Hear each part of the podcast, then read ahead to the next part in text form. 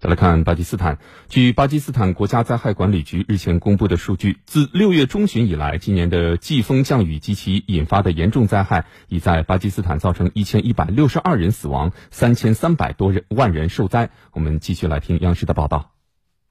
当地时间二十九号，几乎影响了巴基斯坦全境的洪水仍在持续，全国仍有八条国道及高速公路、四条省际及省内铁路线路断行，超过一百万座房屋倒塌或损坏，还有许多家庭面临停电危机。在巴基斯坦北部的开伯尔普什图省，当地一条河流水位暴涨，冲毁了桥梁，附近地区交通被切断。根据统计，在巴基斯坦全国已有一百六十多座桥梁损毁。据美联社报道，目前至少六千五百名士兵参与救灾行动，疏散受困人群，运送救援物资。气象学家提醒，预计九月将有更多降水侵袭巴基斯坦部分地区，灾情将会进一步恶化。巴基斯坦规划发展与特别项目部长阿赫桑·伊克巴尔二十九号说，根据初步估计，此轮洪灾导致的损失已超过一百亿美元，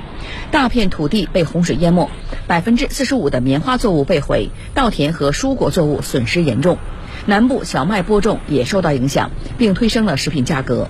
伊克巴尔表示，整个恢复和重建工作可能需要耗时五年，并呼吁国际社会提供帮助。